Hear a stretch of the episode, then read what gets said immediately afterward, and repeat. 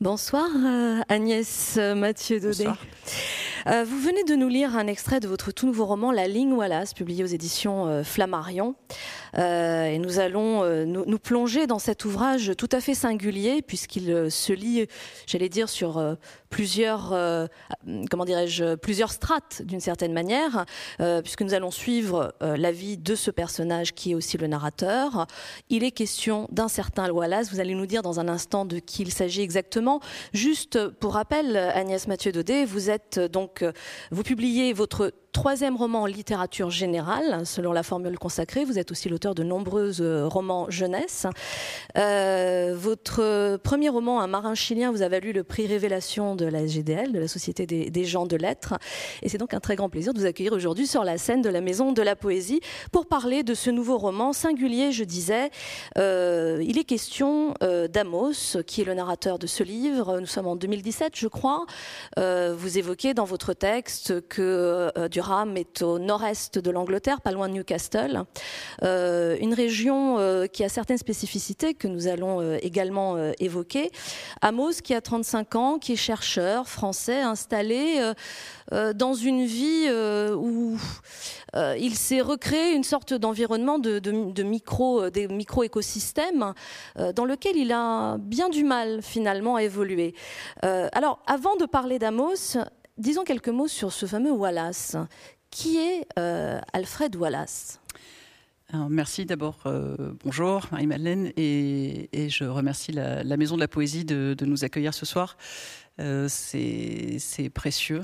donc merci à, Olivier Chaudançon et, à toutes les équipes. C'est précieux de pouvoir parler d'un livre voilà, sur, une, sur une scène avec une, personne qui est là et qui a, pris la peine de lire le livre. Et je, vous remercie aussi. Et, et donc j'ai choisi l'extrait que j'ai lu pour pour pouvoir un peu justement poser la, la question que se pose Amos lui-même de euh, comment raconter Wallace, que dire de ce Wallace, euh, qui est en effet euh, connu des scientifiques, mais peut-être pas du grand public.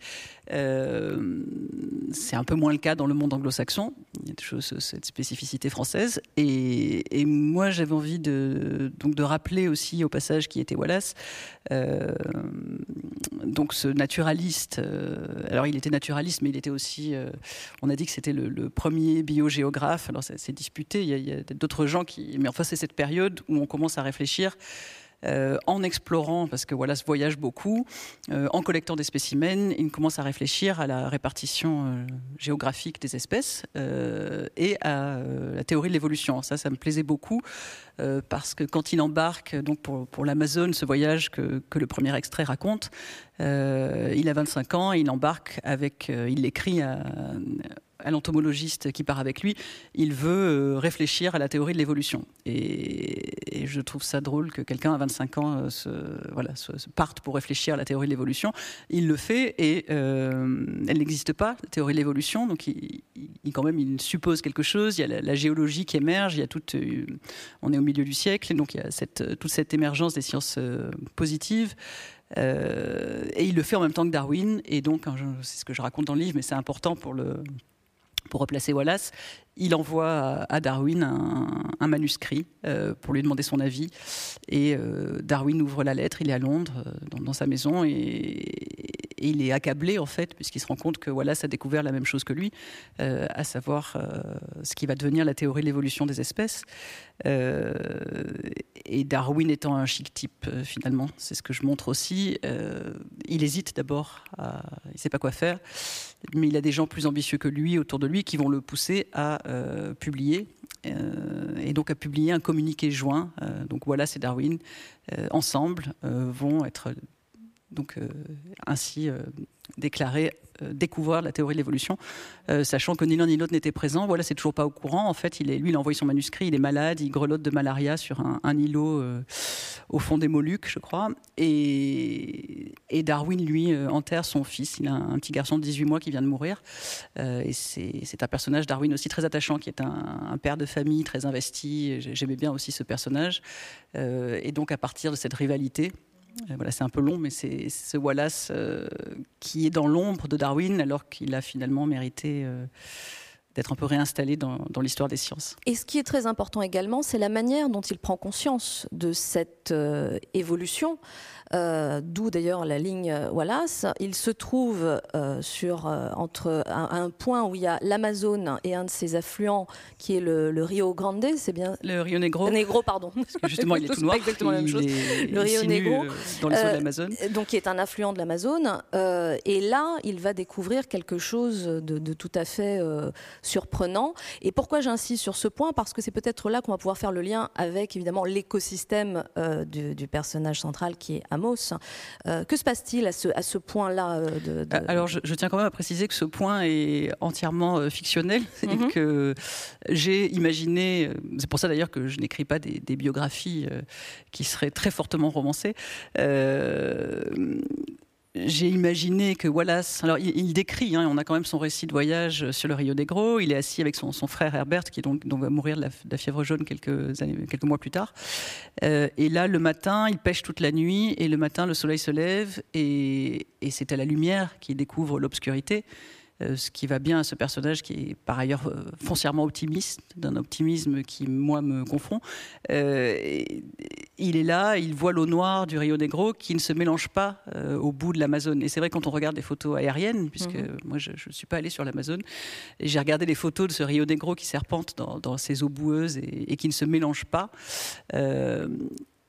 il se fait la remarque, il y a des remarques qu'il a faites pendant ce voyage qui permettront plus tard de dire que c'est à ce moment-là qu'il a commencé à avoir l'idée qu'il y avait des barrières naturelles euh, que certaines espèces ne franchissent pas, alors qu'elles n'ont pas forcément l'air infranchissables. Et j'aimais l'idée qu'en voyant ce, euh, voilà, ce, serpent noir, euh, ils se disent il y a des choses qui ne se mélangent pas. Mm. Euh, et c'est d'ailleurs le Rio Negro qui sépare les zones, euh, certaines zones euh, biogéographiques, et ça, il s'en servira plus tard. Donc il a eu cette intuition. Mhm. après, moi, j'aimais beaucoup l'image.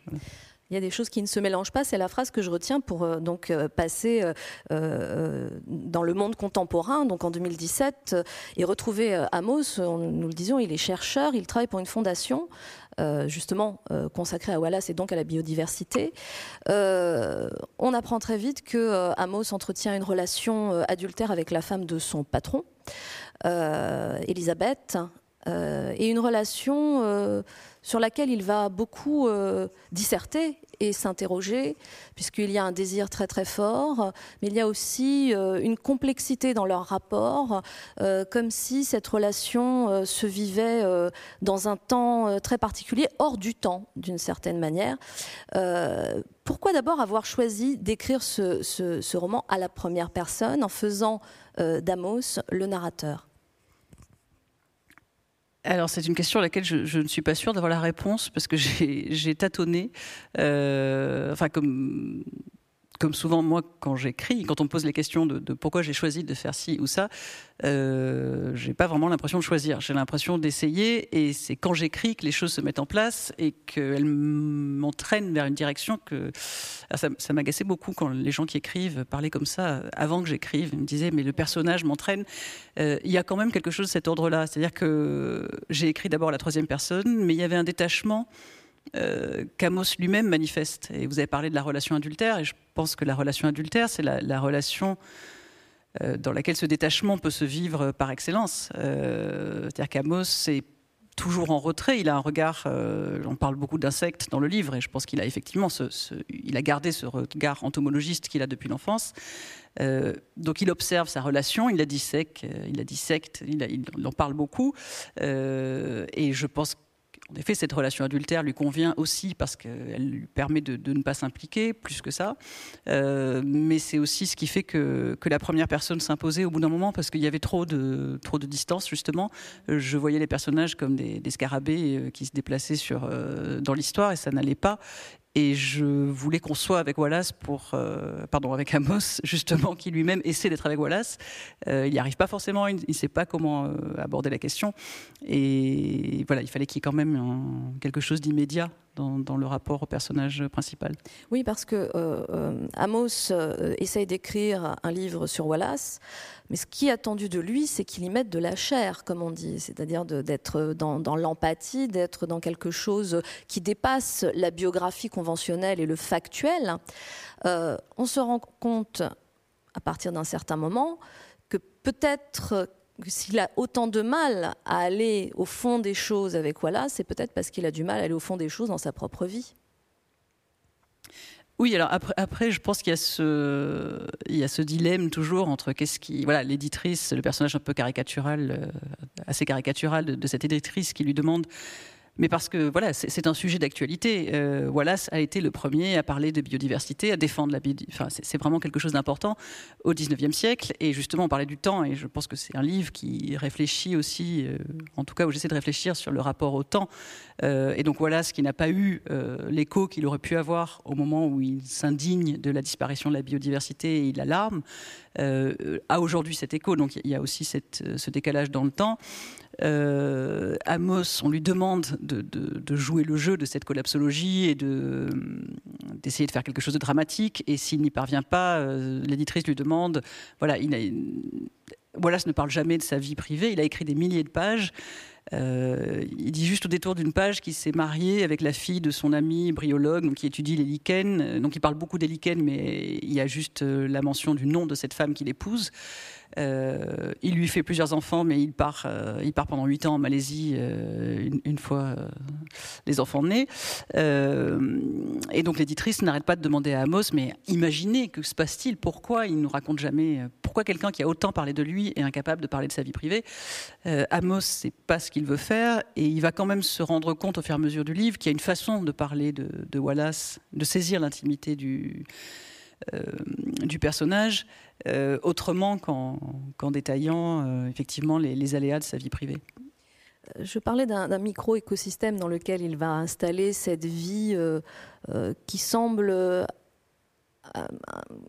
j'ai pensé à, vous savez, la, la, la ligne, euh, la ligne de cœur comme ça qu'on a dans, dans, les hôpitaux, je ne sais plus comment ça s'appelle, euh, euh qui. Pas des choses qui m'angoissent beaucoup, donc je, je vois, mais, mais je, je la nommerai J'espère que ceux qui nous écoutent voient aussi.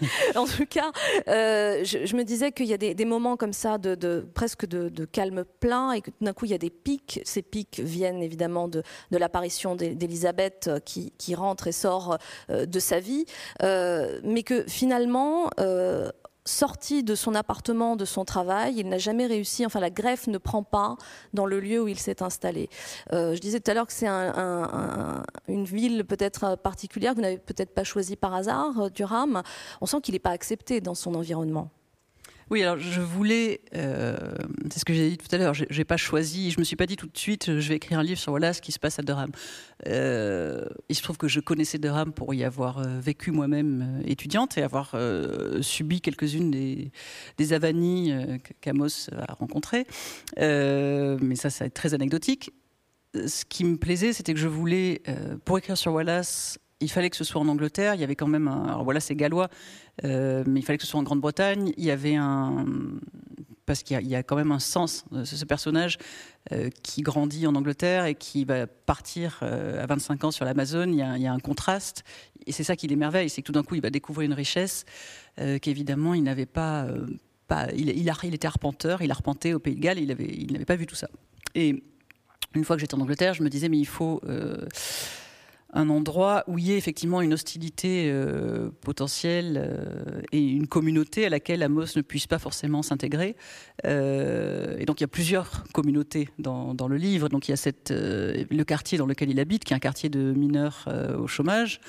donc depuis les années 80, c'est quand même des, des, quartiers qui sont, qui sont où il y a en effet beaucoup de chômage et de gens âgés et qui ne, ou au contraire qui sont très jeunes et totalement désemparés euh, et qui n'aiment pas spécialement ni les Français, ni les étudiants, ni les chercheurs euh, qui travaillent à l'université, ce qui est son cas. Et euh, il y avait cette hostilité. Il y avait aussi l'importance de la communauté locale de, juifs ultra-orthodoxes, dont le personnage de Jacob et de Rebecca dans le livre sont issus. Euh, c'est une énorme communauté. Il y a une yeshiva à, côté de Newcastle, donc à Gateshead, euh, qui est la plus grande d'Europe, je crois où étudient plusieurs milliers de, juifs à Redim. Euh, et j'aimais l'idée de ces communautés je vais revenir sur la communauté. Je termine sur le lieu lui-même géographique. Euh, il y avait aussi la proximité du mur d'Adrien, moi, qui m'avait beaucoup impressionné. Euh, parce que quand on se promène, alors je ne suis pas allé en Chine sur la muraille de Chine, mais euh, quand on se promène sur le mur d'Adrien, déjà c'est beaucoup moins haut que la muraille de Chine, donc on, grimpe, on est sur quelques rochers qui marquent la frontière de l'Empire romain, et se dire qu'il y a quelques siècles, cette série de rochers sur la lande, il n'y a absolument plus rien, on, fait face à rien, on se demande de quoi on, sur quoi on est, enfin, quelle est cette frontière, qu'est-ce qu'elle sépare. Euh, et l'idée de cette matérialisation de la frontière me plaisait beaucoup par rapport à, ces idées de lignes, euh, franchissables ou pas. Euh, et pour revenir à la communauté, c'est la même chose. Est-ce qu'on peut sortir de sa communauté? Est-ce qu'on peut entrer dans une communauté? Amos, c'est donc un personnage qui est, qui est plutôt déraciné. pour moi, il fallait qu'il arrive comme ça et qu'il soit plus ou moins en rupture avec. Voilà, il réfléchit sa famille. sa mère végète dans une chambre d'hôpital. Son père, et il des, rapports inexistants avec son père, euh, des rapports euh, polis, ce qui est la même chose qu'inexistant avec sa sœur, et euh, il, a, il se rend compte qu'il coupe plus ou moins les ponts avec ses amis. Il fallait que ce soit un électron libre en fait pour qu'il puisse évoluer dans votre oui, histoire. Oui, je pense que c'est aussi pour ça qu'il s'attache, qu'il s'attache autant à Wallace, qui lui était aussi un électron libre. parce que quand on étudie la vie de Wallace, on est, moi je, je suis toujours fasciné par le, ce type a toujours l'air décalé. on a l'impression qu'il a un air très. En plus, il a sur les photographies un air assez lunaire. Il a toujours l'air un peu perdu. Il était discret. Euh, et derrière cette discrétion se cache une assurance. quand je parle des milliers de pages qu'il écrit, il est, il est, quand même très sûr de lui. Et en même temps, il refusait les honneurs. jusqu'à la fin, il refusait les médailles. Il voulait qu'on parle de Darwin et pas de lui.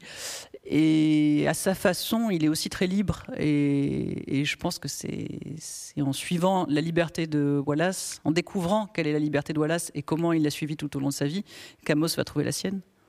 Alors, euh, vous avez évoqué la, communauté juive orthodoxe et Jacob et Rebecca. Peut-être dire en deux mots, euh, Rebecca euh, est la sœur de, Jacob et va demander de l'aide à, Amos, le croyant juif d'ailleurs, à cause de son prénom, et lui demander de l'aide pour son frère qui est dans une détresse absolue, hein, on peut le dire. Oui, alors le alors en plus, Amos non seulement n'appartient pas à une communauté, mais il a un prénom qui pourrait, euh, qui fait croire, en tout cas, à ce personnage de Rebecca, euh, il a quand même un prénom de, prophète de l'Ancien Testament, euh, qui a été juste choisi par, comme ça par sa mère. C'est une lubie. il, espère que c'est à cause d'Amos Oz, mais enfin, il, se rend compte que ça ne colle pas chronologiquement. Donc, le pauvre, il a hérité de ce prénom qui ne correspond à rien finalement dans, sa, lignée.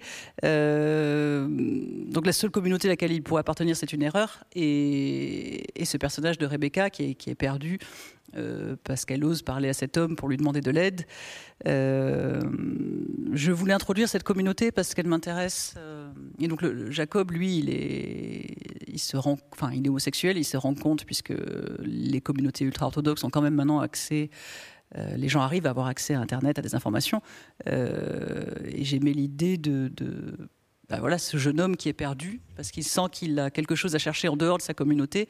Mais est-ce qu'il va y arriver? Est-ce qu'on peut quitter sa communauté si facilement? Est-ce que euh, alors c'est vrai qu'en plus les ultra-orthodoxes, c'était un sujet qui qui correspondait au lieu géographique, puisque c'est une communauté importante, mais qui me m'intéressait parce qu'elle, je crois, elle rentre aussi dans cette thématique du temps dans le livre.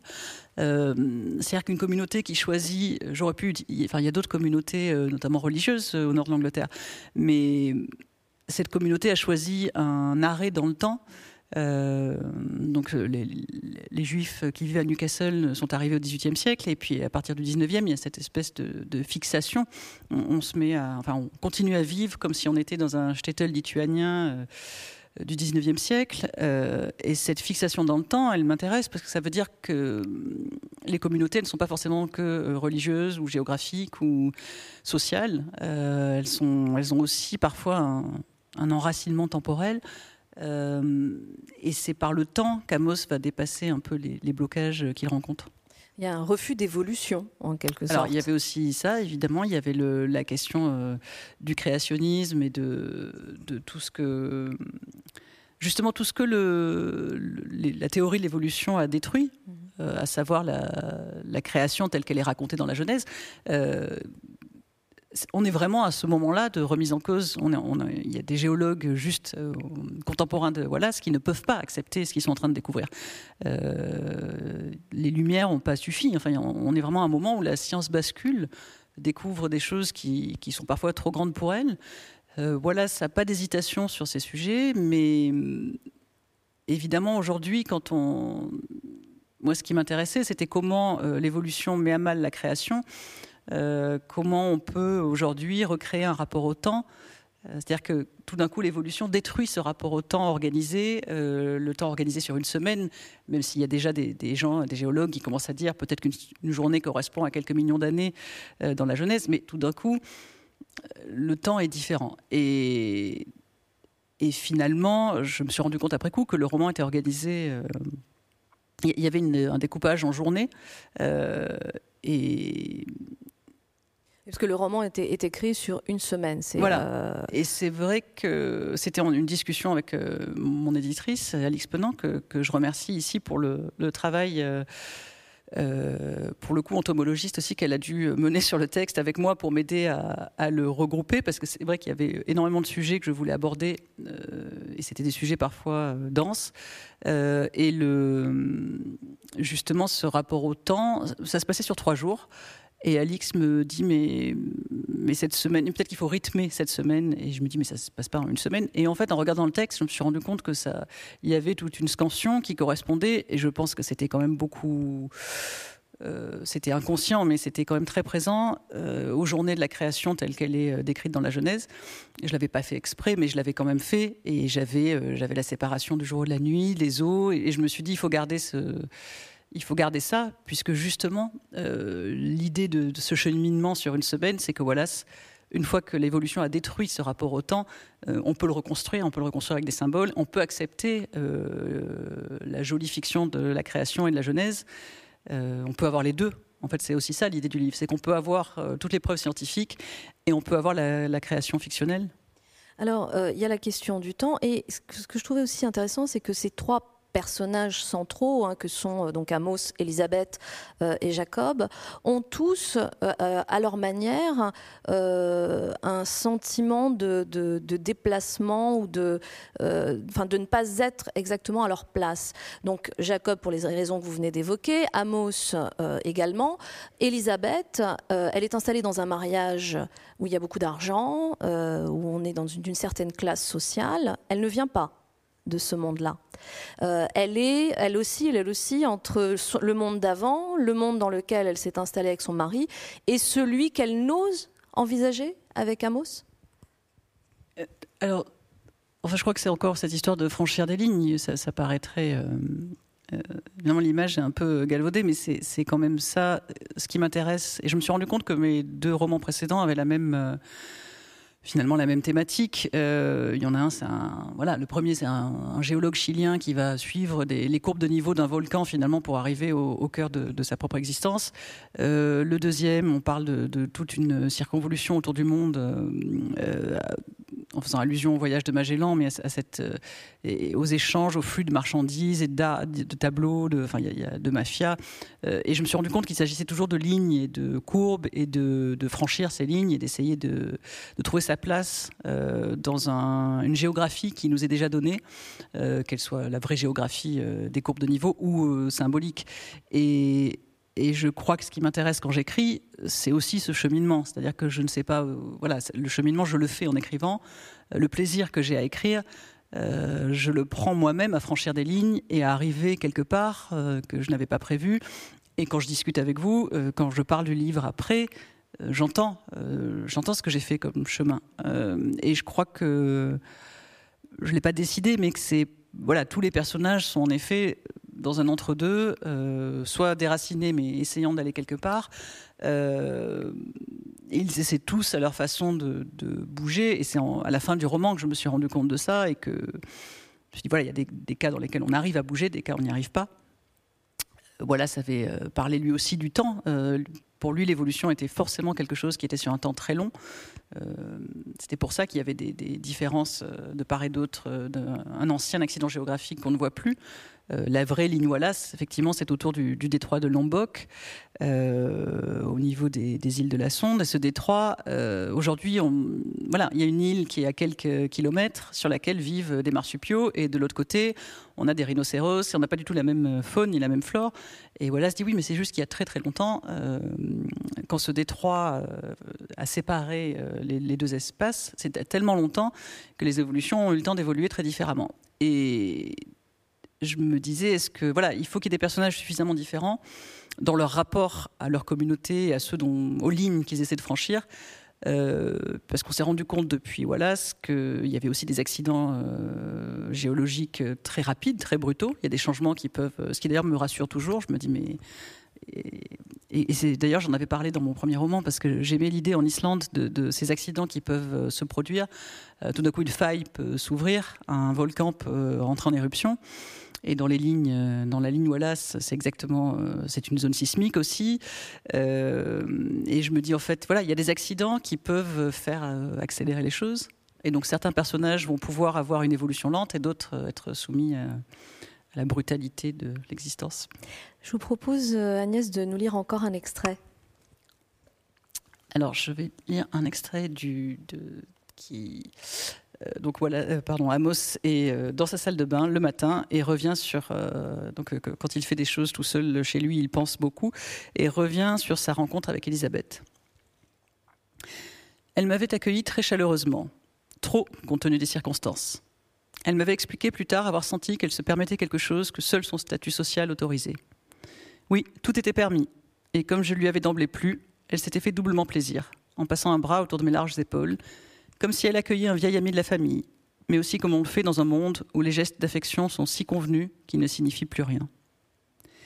Déjà perturbée par ce contact inattendu, dans un pays où l'on ne vous touche pas, j'avais posé sur elle un regard de naturaliste, croyant peut-être qu'il fallait prévenir ce qui ne devait pas arriver comme si cette façon de l'observer n'était pas justement la porte ouverte au désir, comme si je ne savais pas que le fait même que quelque chose ne doive pas arriver était le meilleur moyen de précipiter son avènement.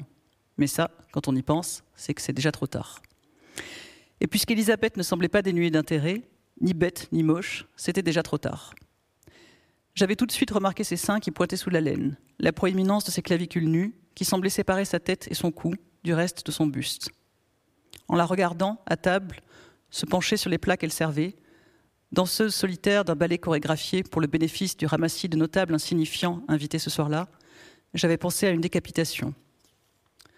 D'autres y auraient vu une de ces sculptures florentines, dont elle a par ailleurs la finesse des traits et la délicatesse des rehauts de couleurs. J'avais détaillé les effets sur son visage, la texture de sa chevelure blond vénitien légèrement épaissie par l'âge, et même distingué la pointe d'or au fond de son œil vert, comme un ocelle sur le dos d'un papillon dont Wallace n'aurait jamais rêvé. Je n'avais d'abord été pour elle qu'une tête penchée, une masse de cheveux bruns ondulée par la pluie, alors qu'accroupie sous la marquise, je caressais son chien. Elle se souviendrait de mes genoux tendus dans le jean, deux crânes recouverts de peau bleue, deux animaux autonomes qui lui avaient suggéré quelque chose de vivant et qui l'avaient poussé à me prendre par l'épaule pour tenir la vie entre ses mains. Je me moque de l'importance qu'elle attache à cette image. C'est un peu dégradant de séduire une femme en jouant avec son chien. D'autant plus que j'en avais rajouté. C'est toujours bien vu quand on arrive quelque part de s'intéresser aux animaux comme aux enfants. Les enfants n'étaient pas venus m'accueillir. Peut-être que je me situais d'emblée pour elle du côté des enfants ou des animaux. Tous les matins, je rechigne davantage à utiliser la bouilloire électrique. La vapeur s'élève, la buée recouvre la vitre qui me sépare de la moisissure du monde, et mon thé, puisque je me suis mis à boire du thé, contribue lui aussi à l'humidité ambiante.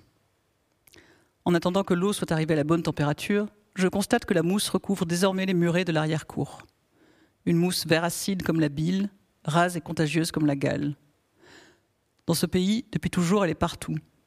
Son arrivée jusque sur le muret n'est que l'extension géographique d'un processus entamé depuis longtemps, sporophyte entêté rongeant le mort et le vivant avec la même intensité. Dans la cour des voisins de gauche, mon œil ne peut échapper à l'amoncellement de détritus dont la pièce maîtresse est une baignoire, en tout point identique à la mienne, à ceci près que le lion n'a plus que trois pattes. Dans quoi se lave-t-il désormais? La pluie a fini par remplir la baignoire, et il y flotte d'insolites rebuts, des canettes vides qu'ils balancent directement par la fenêtre de leur cuisine, et des couches culottes, rendues obscènes par le gonflement des billes absorbantes du rembourrage. Ils n'ont pourtant pas d'enfants. En ont-ils perdu un Et dans ce cas, pourquoi garder les couches sous les yeux? Je n'ai pas envie, moi, de voir des couches. S'entrechoquent aussi dans la baignoire ces bouteilles de lait en verre consignées, qu'il suffit de déposer le soir devant sa porte pour les retrouver pleines le matin, mais qui ne prennent plus la peine de remplir ni de rendre. No milk today, my love has gone away. Bientôt, la mousse recouvrira les canettes, les couches, les bouteilles et l'amour enfui.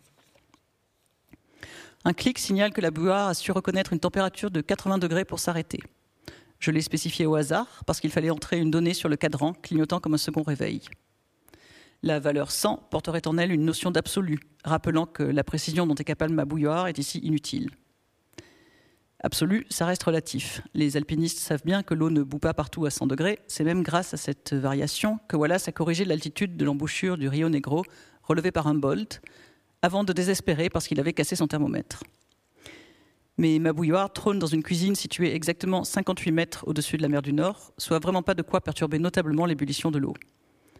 Non, rien ne justifie l'achat de ce modèle dispendieux, sinon l'insistance de la vendeuse du magasin d'électroménager, Becky l'a surnommé son badge, Insistance que la jeune femme avait assortie d'un sourire que j'avais jugé irrésistible, avec du recul carnassier, par contraste avec la douceur émanant de ses yeux bleus, ou simplement parce que j'étais déjà, à mon arrivée en Angleterre, désespérément seule. Le modèle à température réglable permettrait l'infusion parfaite et à toute altitude de ces types de thé que Becky avait énumérés aussi mécaniquement qu'elle les avait appris par cœur, refroidissant d'un coup mon ardeur. Une idylle entre la vendeuse d'électroménager de Newcastle et le chercheur débarqué de Paris, rétif à la monotonie, n'aurait peut-être pas donné grand-chose une fois passés les premiers émois. Et moi, que j'avais quand même imaginé quelques nuits durant, parce qu'il ne se passait, justement, pas grand-chose. Merci beaucoup, euh, Agnès, pour cette lecture.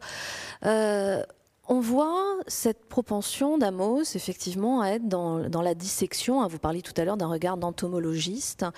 Euh, est-ce qu'on pourrait dire qu'il y a une peur aussi de se laisser aller à ses émotions. Parce qu'en fait, au fur et à mesure qu'on découvre euh, sa vie, son histoire et qui il est, parce qu'on va apprendre des choses, hein, vous évoquer sa famille, euh, euh, des petites anecdotes, mais qui en disent long aussi sur euh, chez moi en Grèce, on dirait sa psychosynthèse, c'est-à-dire la manière dont il est euh, construit affectivement, une espèce de réticence à aller vers tout ce qui est de l'ordre de, l'affect et rester vraiment dans l'observation permanente. Oui, alors j'avais pas, étant moi-même, je pense en permanence en but au aux afflux de ma psychosynthèse et, à, ces affects débordants, je pense que c'était délibéré, en effet, d'essayer de, que ce personnage, lui, euh, contienne. Euh, il y avait au départ, il était plus, je pense qu'il me ressemblait davantage, euh, mais il s'incarnait au fur et à mesure. Il n'est pas rétif parce qu'il vivrait pas cette histoire. Il est mm. quand même, euh, c'est pas J'en ai parlé rapidement et de façon euh, peut-être un peu caricaturale, mais cet adultère euh, dont j'ai dit qu'il est la relation à distance par excellence, il le vit pas comme ça. Il en mm. souffre. il est quand même très impliqué, peut-être plus qu'Elisabeth. En tout cas, lui, c'est ce qui se dit. et il souffre d'être planté là à chaque fois qu'elle s'en va. Elle lui consacre une heure de temps en temps dans son emploi du temps. et c'est lui qui est en demande et qui décide d'arrêter de, souffrir comme ça. De, de, cette dépendance, euh, sans trop savoir, euh, parce qu'effectivement, il ne s'implique pas beaucoup, donc il, n'agit pas. Une fois qu'il a dit ça, il va attendre différemment. Et oui, c'est pour ça qu'il est incapable aussi d'imaginer à Wallace toutes ces, toutes ces émotions qu'on lui demande de lui inventer. C'est pas, c'est pas son domaine. Euh, alors, une question que j'aurais dû peut-être vous poser en tout début de conversation quel est euh, euh, l'élément déclencheur de votre intérêt euh, non pas pour Amos, parce qu'à la limite, j'ai envie de vous dire qu'on peut imaginer en tant que lecteur qu'Amos peut s'être imposé à vous en tant que personnage, mais l'intérêt pour Wallace. Qu'est-ce qui, fait qu'un beau jour vous vous dites si vous vous le dites d'ailleurs, je vais écrire un livre dans lequel euh, Alfred Wallace va, avoir un rôle important. J'avais, je l'ai découvert euh, par hasard sur une table de librairie en Angleterre et une librairie de voyage. je vois cet archipel malais qui est quand même un best-seller. Je, regarde la quatrième, je vois que ce best-seller du 19e siècle, réédité 19 fois de son vivant, je crois, enfin, et dont je n'ai jamais entendu parler en France. Et je me dis, tiens, c'est qui ce, Wallace? euh, Et je pense que j'ai tout de suite été. Euh, je me disais, il faut parler de ce personnage qui est, euh, comme je disais tout à l'heure, qui, est, cette espèce d'outsider, qui a toutes les caractéristiques du, perdant. Euh, on dirait qu'il fait exprès. Enfin, il est là, il envoie son manuscrit totalement par hasard. Euh, il y a quelque chose de très touchant chez lui. Euh, c'était aussi quelqu'un qui m'intéressait par son, cheminement de scientifique. On est quand même dans cette période, j'ai dit tout à l'heure, du, du positivisme et de, toutes ces découvertes scientifiques. Et de la même façon que même le positivisme, euh, voilà, que même Comte a eu son, positivisme religieux, euh, tous Wallace, euh, il y a un moment dans sa vie, une fois qu'il a découvert l'évolution, il a, il y a des choses. Il n'est pas content, il trouve que ça suffit pas à expliquer, et pas tout de suite, mais plus tard dans sa vie, c'est-à-dire ça l'a éloigné de Darwin. Et tout ça, ça suffit pas à expliquer comment nous, humains, on a eu cette, euh, étincelle d'intelligence. Alors, c'est pas un déisme, il a, pas, mais quand même, il est embêté avec ça. Et plus il vieillit, plus il va vers quelque chose de plus euh, presque presque métaphysique. Euh, et c'est à ce moment-là qu'il s'intéresse au spiritisme. Voilà, donc ça, c'est quelque chose qui m'amusait beaucoup. Et donc, on, parlait tout à l'heure, euh, euh, on en parlait avant euh, de, la présence de Zeus dans le livre, parce que, parce que vous êtes grec. Et, en effet, au moment où Edison découvre l'électricité, on en est c'est ce qui plaisait beaucoup à Wallace. Il disait mais on a toujours expliqué euh, que la foudre était cette espèce de manifestation. Voilà, Zeus envoie euh, avec son foudre envoie cette, cette lumière sur la Terre. Euh, or, Edison l'a enfermé dans des petites ampoules qu'on peut commercialiser dans le monde entier. pourquoi on ne pourrait pas bientôt expliquer le spiritisme de la même façon? Et il était persuadé qu'il y avait une explication scientifique. Euh, il assistait à des séances de spiritisme les plus, euh, les plus drôles quand on entend, enfin quand on lit les procès-verbaux, parce que tous ces gens ont été arrêtés, ont fini en prison. Et, le pauvre Wallace touche des nourrissons, des Indiens avec des tomahawks. Enfin, il y a des figures très euh, typées du spiritisme aux États-Unis, parce qu'il fait une tournée aux États-Unis. Il n'est pas le seul à l'époque. Hein. Euh, Victor Hugo fait tourner ses tables et, des tas de, sommités scientifiques. C'est la grande hein. mode à l'époque. Voilà, euh, parce qu'en effet, à partir du moment où on peut expliquer des choses qui avaient été jusque-là inexpliquées, pourquoi pas et, ce que dit Amos dit pourquoi pas. Euh, d'ailleurs, Amos l'explique très bien par, euh, des, mécanismes psychologiques. Euh, voilà, c'est la première séance de spiritisme qu'il raconte. évidemment, l'esprit épelle le, nom de ce frère Herbert qui est mort par sa faute. Il a l'impression que c'est par sa faute qu'il est mort en Amazonie. et donc Amos dit oui, la culpabilité peut, peut en effet faire bouger les tables. Il n'y a pas de et c'est aussi ce qui a desservi Voilà, c'est-à-dire que ce spiritisme cette passion pour les choses euh, extraordinairement euh, euh, peut-être explicable un jour, mais à l'époque encore quand même assez fantaisiste,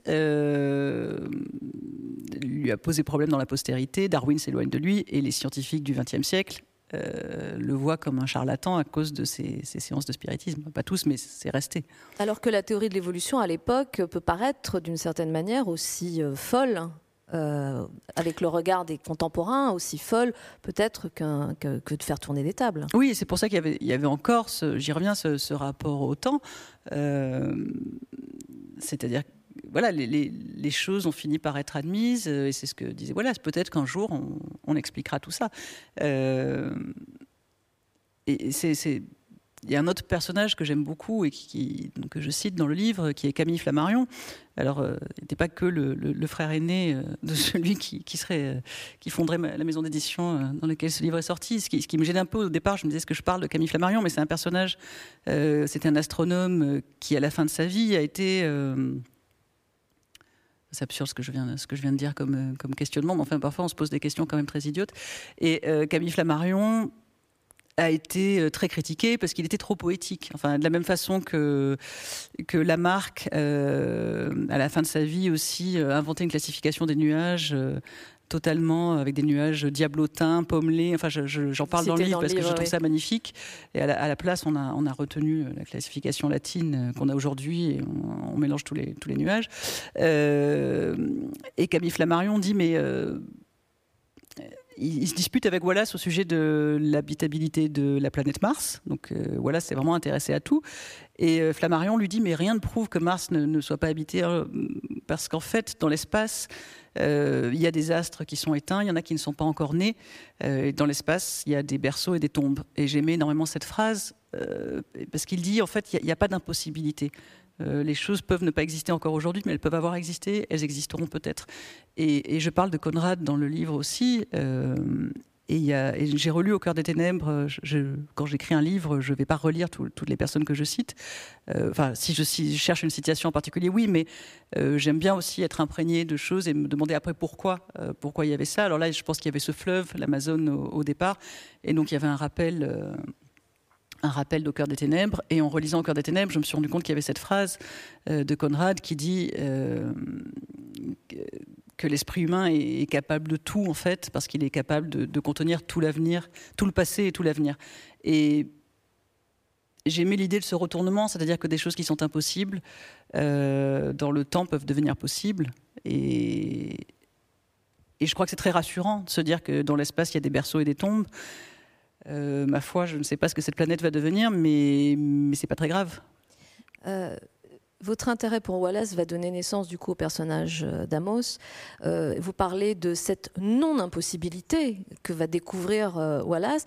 C'est aussi ce que découvre finalement Amos dans ce livre. C'est, que en fait les choses sont moins figées qu'il n'en a l'impression et qu'en réalité les possibles restent ouverts, indépendamment du passé, indépendamment de, de, l'illusion du présent. Oui, euh, c'est à la fois changer son rapport au temps, parce que quelque chose peut ne pas se passer maintenant, mais, mais à advenir un jour. Euh, et son rapport au. C'est un changement de focal, c'est pour ça que je parle. Euh, il y avait cette image du scarabée. Amos voit un matin, un soir, sa voiture euh, euh, retournée à l'envers dans son quartier euh, par des, gens qui ne l'aiment pas visiblement, et, il pense à un scarabée tout de suite. et cette image du scarabée et de, l'insecte et du changement d'échelle, parce que quand on voit un scarabée, enfin moi quand je vois une voiture à l'envers, je ne pense pas forcément tout de suite à un scarabée. ce changement d'échelle, c'est ce qu'il va falloir qu'il fasse tout le temps, c'est-à-dire changer de focale et essayer de de prendre un peu de distance par rapport aux choses euh, qui sont sur son, sous son nez et qu'il ne voit plus. Et c'est ce qu'Elisabeth va l'aider à faire. Euh, ça, c'est un peu la, fin du livre. Je ne veux pas tout raconter, mais. Mais, y a, en fait, il y, a un autre personnage qu'on n'a pas cité, qui est son voisin, euh, Mike. Parce que vous parliez de, l'aide que va lui apporter Elisabeth, mais en fait, tous les personnages qui vont euh, graviter autour de lui, d'une manière ou d'une autre, vont contribuer à, éclairer son chemin, hein, d'une certaine façon, sans le faire exprès. Forcément, Elisabeth peut-être plus, mais Mike, par exemple, c'est bien Mike, hein, son voisin, par sa présence et par son attitude, va aussi être un personnage déterminant. Oui, alors que pendant pendant, euh, bah, justement, ça fait six mois qu'il habite là, il n'a jamais vu son voisin. Euh, il sait qu'il y a un nom sur la plaque, mais il il l'a jamais croisé. Et justement, il y a un moment, il va falloir changer de perspective sur ce qui l'entoure. Euh, d'ailleurs, il sait pas bien faire. Au départ, il se dit, est-ce qu'il discute avec ce voisin, puis il se dit, j'ai pas été enfin, il se demande, voilà, est-ce que j'étais assez poli, j'ai pas posé de questions sur les enfants, j'ai pas, j'ai pas fait ce qu'il fallait. Oui, c'est un personnage qui s'est endurci, comme on peut être parfois un peu quand on voit plus ce qu'il y a autour de nous. Et, et, en fait, les choses sont là autour de Il n'est pas isolé et euh, totalement euh, exfiltré voilà, dans cette communauté hostile. il y a en fait beaucoup de choses très positives autour de lui, mais il ne les voit pas. Et il va falloir changer de, de focale. Comment est-ce que vous avez procédé? Vous avez, fait, vous avez fait des recherches sur Wallace Comment s'imbrique tout d'un coup? Parce que j'imagine que quand on se lance dans la vie de quelqu'un comme Wallace, ça doit être euh, faramineux. Vous parliez des milliers de pages qu'il a, qu'il a écrites. Euh... Qui sont pas traduites. comment comment on, articule un, roman tel que celui-ci? Est-ce que c'est, c'est le fait de raconter Wallace qui, qui tout d'un coup euh, éveille le personnage d'Amos euh, Vous le faites intervenir? Comment, comment vous avez procédé? C'était compliqué parce que justement j'étais j'étais perdue dans j'avais envie de parler de Wallace, mais je voulais pas écrire une biographie. Euh, ce que j'ai dit tout à l'heure. D'abord, j'ai pas les compétences euh, scientifiques qu'il fallait. J'ai fait de l'histoire, mais on touche quand même à des sujets qui, demandent, une, oui, une connaissance de l'histoire des sciences euh, que je peux survoler. C'est, c'est pas un livre. Il y, a sûrement des tas de choses qui, pourraient déplaire à des scientifiques et quand j'ai montré deux trois questions à des scientifiques, ils sont pas d'accord entre eux, donc je, vois bien que je touche à des choses compliquées. Euh, je voulais pas le faire sous cet angle-là. Euh, j'aurais pu inventer la biographie euh, romancée de Wallace que qu'Amos doit écrire, euh, mais justement, comme Amos le dit lui-même, il n'y a pas, c'était pas forcément faisable. je pense que j'aurais ce qu'Amos n'a pas fait parce qu'il n'a pas d'imagination. Moi, j'aurais rempli et j'aurais fait quelque chose qui n'avait rien à voir avec Wallace. Ça avait pas, ça aurait pu être intéressant, mais je pense que c'était pas un bon substrat pour faire ça. Et oui, je voulais qu'il y ait un personnage miroir, euh, je pense. Je ne sais pas exactement comment ça s'est fait, mais c'est vrai que ce travail, euh, là heureusement qu'il y, a une éditrice, euh, parce que ce travail d'accumulation, elle n'a pas forcément... c'est pas elle qui était là avec ses ciseaux et, son fouet, mais j'ai quand même, en pensant à elle, déjà moi-même essayé d'équilibrer les choses, parce que, parce que c'est très dur quand on lit effectivement des milliers de pages on a envie de tout raconter. Euh, moi, toutes les anecdotes que je lis en lisant Wallace, je me dis mais, mais c'est passionnant. Et puis je les mettais en parallèle avec des anecdotes dans la vie d'Amos. C'était infini. Je pouvais écrire des milliers de pages comme ça. Donc là, c'est bien qu'il y ait quelqu'un, en tout cas la figure de quelqu'un, pour arriver à. Moi, j'avais besoin de ça, à, revenir tout le temps au, présent et au personnage d'Amos. Euh, alors, y, a, des, évidemment, il y a des lecteurs déçus qui me disent mais c'est pas un livre sur Wallace. Non, on n'a jamais prétendu que c'était un livre sur Wallace. Euh, ou des gens qui me disent. Euh, c'est un roman déjà pour commencer. C'est un roman. Oui, mais les gens attendaient un roman où on voyage beaucoup avec Wallace. Alors, je veux dire, on voyage un peu avec Wallace. C'est pas ça que j'avais envie de raconter forcément. Et, et par ailleurs, il y a des gens qui peuvent trouver qu'il y a qu'il y a trop de Wallace. Donc, de toute façon, c'est il n'y a que moi qui pouvais juger de moi avec l'aide d'une éditrice qui pouvait juger de de cet équilibre. Et voilà, c'est, et, ce sont un prétexte aussi pour un voyage intérieur, euh, voyage intérieur de Damos. Euh, après, je pense que tout est toujours euh, prétexte quand on écrit un livre. Il y a des prétextes qui nous plaisent plus que d'autres. Moi, je, comme les personnages, le personnage d'Amos me, enfin, ce serait se leurrer tellement que d'imaginer que, tous les personnages ne me ressemblent pas et que le personnage de John, le mari de, d'Elisabeth dont on n'a pas parlé, qui est qui est euh, qui paraît exécrable, mais qui est aussi un espèce de type bouillonnant. Et je voulais qu'il y ait cette réunion pendant laquelle il intervient. Pendant 20 euh, pages, euh, il y a ce bouillonnement d'idées. il va chercher des tas d'analogies et de parce que convolution. Voilà, et euh, c'était un peu une mise en abîme, c'est-à-dire que oui, c'est un peu ce que je fais moi, et, et, je me moque de ce personnage qui est qui peut pas, peut pas, il a besoin de parler de tout, il fait des rapprochements sans cesse. Euh, oui, j'avais, j'avais envie qu'il y ait tout ça pour incarner une histoire. Euh, quand on écrit, je pense qu'on, moi, c'est ma façon de travailler, en tout cas. Euh, donc il y a une citation de, Stevenson en, en enfin je, vais juste euh, la lire parce que je veux pas faire de faute. Lire juste la fin de la citation parce qu'il y a quelque chose sur les étoiles euh, avant qui sont aussi un des thèmes pour moi importants par tout ce qu'elles évoquent dans la littérature. Et, la fin de la citation, donc c'est Will Dumoulin, un, un texte qui est lui-même une parabole. Savez-vous appliquer une parabole? Ce n'est pas la même chose qu'un raisonnement, mais c'est d'habitude infiniment plus convaincant. Et je crois que c'est ça que je cherche à faire, c'est-à-dire que, oui, il n'y a pas de théorie, euh, que ce soit celle de l'évolution ou, celle du personnage d'Amos qui cherche sa place. Il y a une incarnation euh, dans l'aventure que vit les personnages. Stevenson disait, disait tout le temps ça, disait mais le, le euh, c'est ce que j'aime aussi, c'est que c'est quelqu'un qui a énormément réfléchi à la théorie de la littérature et c'est pas du tout ce qu'on ressent en lisant ses livres de pure fiction et qui dit mais finalement la forme du roman euh, c'est l'aventure, c'est la succession d'événements, et, il ne faut pas se tromper. C'est ça, en fait, c'est là que se passe, euh, que se passe finalement euh, même la forme du livre et pas seulement son contenu. Et, les images, l'importance des images, et je crois que c'est comme ça que j'aime incarner les choses. avec des personnages, avec des images et avec une série d'événements. c'est ma définition du roman, et donc c'est pour ça que ça se passe comme ça. Je réfléchissais quand vous, nous évoquiez John, le mari d'Elisabeth, vous disiez il a l'air exécrable. En fait, chacun des personnages est beaucoup plus complexe qu'il n'y paraît au premier abord. C'est-à-dire que euh, Amos lui-même découvre sa propre complexité au fur et à mesure euh, de cette histoire, en tout cas les contradictions qui sont les siennes euh, par rapport à ses sentiments. Elisabeth, dont on pourrait faire une définition très rapide de la femme adultère en début de livre, en réalité elle-même, on va découvrir plusieurs strates et une évolution également. il en est de même pour John, il en est de même pour chacun des personnages en fait. Oui, je crois que c'est ce qui m'intéresse, euh, moi, dans la vie et dans les rencontres humaines. Euh, enfin, c'est la seule façon dont je puisse concevoir l'existence. C'est pour ça que je suis fascinée euh, par toutes ces communautés dont je parle et par des gens qui ont des certitudes. alors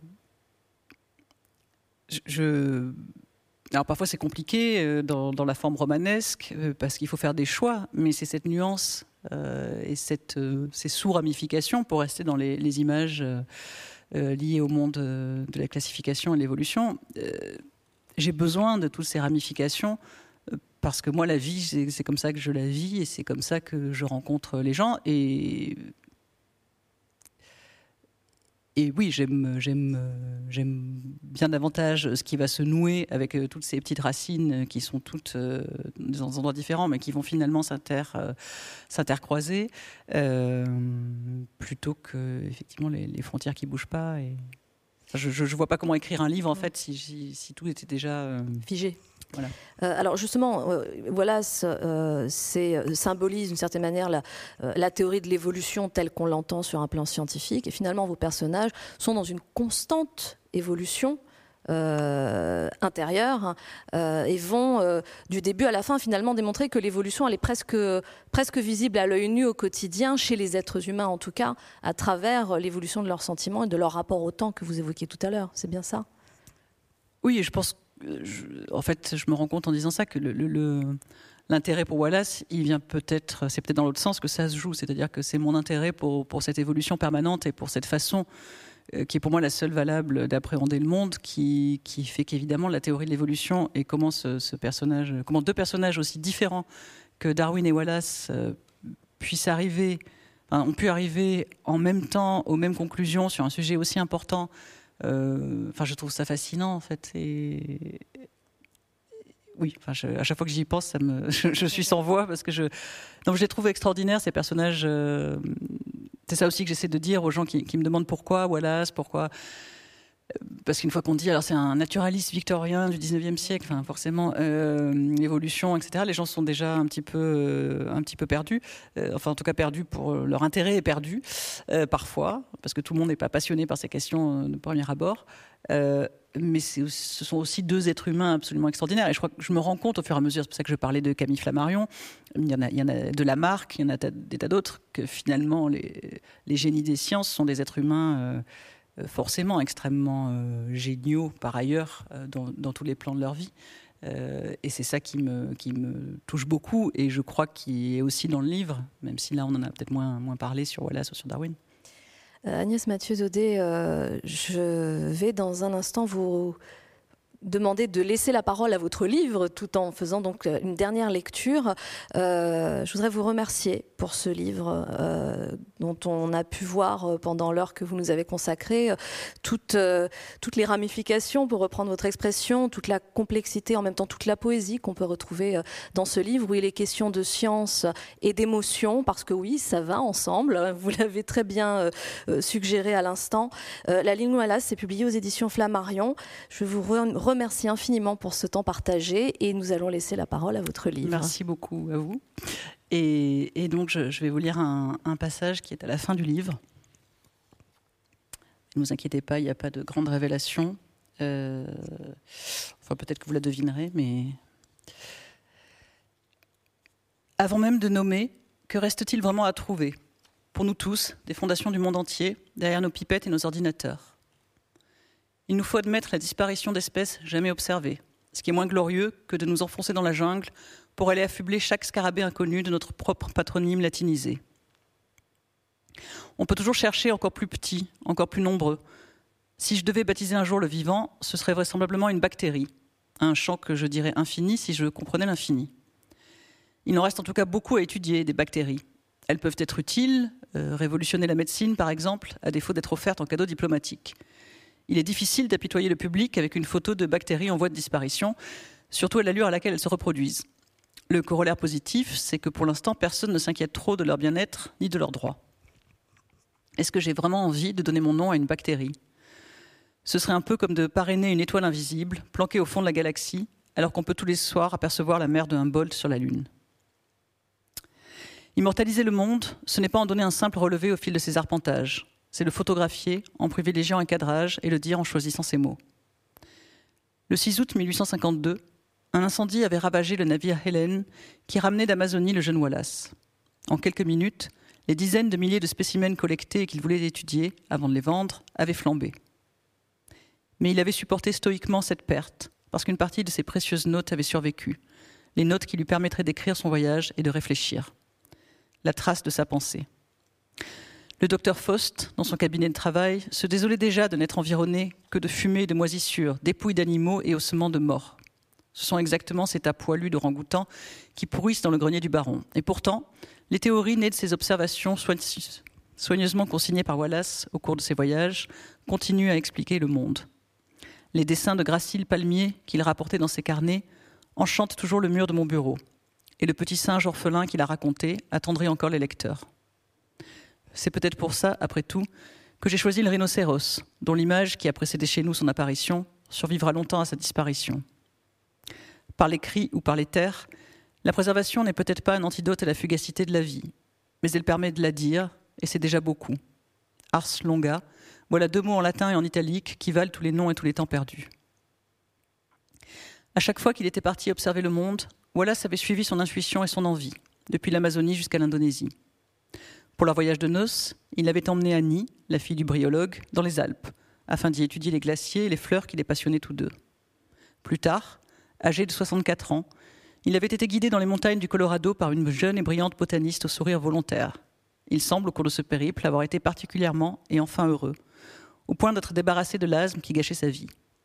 Ils avaient dormi dans des refuges, marché dans des parterres d'encolis, contemplé le lever du soleil à 4000 mètres d'altitude. Barbara voudra que je leur prête d'improbables cabrioles alpestres et adultères. Mais au lieu d'imaginer que Wallace revivait ses amours de jeunesse, ou seulement ça, je crois qu'en parcourant ces paysages, il avait enfin trouvé ce qu'il n'avait fait que poursuivre tout au long de sa vie et qui le rendait heureux. La vraie intimité ne réside-t-elle pas dans notre façon d'appréhender le monde, qui n'appartient qu'à nous? On n'a pas besoin d'échanger avec soi-même des serments et des fluides. C'est pour ça qu'Elisabeth veut que je quitte le gris biotope de cette rue lézardée pour aller parcourir le Pacifique. Le livre ouvert sur mon bureau m'apprend que Nabokov, lui, avait découvert dans la nature les plaisirs qu'il recherchait dans l'art. L'une et l'autre étaient une forme de magie, L'une et l'autre étaient un jeu où s'enchevêtraient enchantement et supercherie. Comment, et surtout pourquoi, tenter de les séparer? C'est peut-être là aussi ce qui unit Wallace à Nabokov, cette intimité d'un homme avec son environnement, qui a nourri, chez chacun à sa façon, le feu d'une création, alors qu'il traquait une petite fleur bleue, Aquilegia alpina, sur les pics suisses ou américains. Et c'est d'ailleurs au Colorado, où Wallace avait été si heureux avant lui, que Nabokov avait fini par abattre son filet sur un papillon macaon le même papillon, avait-il plus tard écrit, que celui qu'il avait attrapé alors qu'il n'avait que huit ans, ce papillon enfui par-delà la forêt et la toundra, pour être finalement rattrapé et capturé après une course-poursuite de 40 ans sur un pissenlit jaune vif. Oui, en imaginant cet insecte faire ainsi ce qu'il voulait de l'espace et du temps, Nabokov avait non seulement eu l'intuition de ce que l'ADN prouverait plus tard, à défaut du même spécimen, c'était bien la même espèce qui avait quitté la toundra pour coloniser l'Amérique, mais il en avait fait aussi une allégorie de la création littéraire. Peu importait, au fond, par où le papillon avait volté. Sa quête avait suffi, et tant mieux si elle avait pris 40 ans. Au-dessus de mon bureau, les douze yeux de Stevenson approuvent. Lui qui avait écrit son premier livre pour oublier une femme mariée qu'il avait fini par épouser. Un livre dont la postérité avait retenu que le temps du voyage importe davantage que sa destination.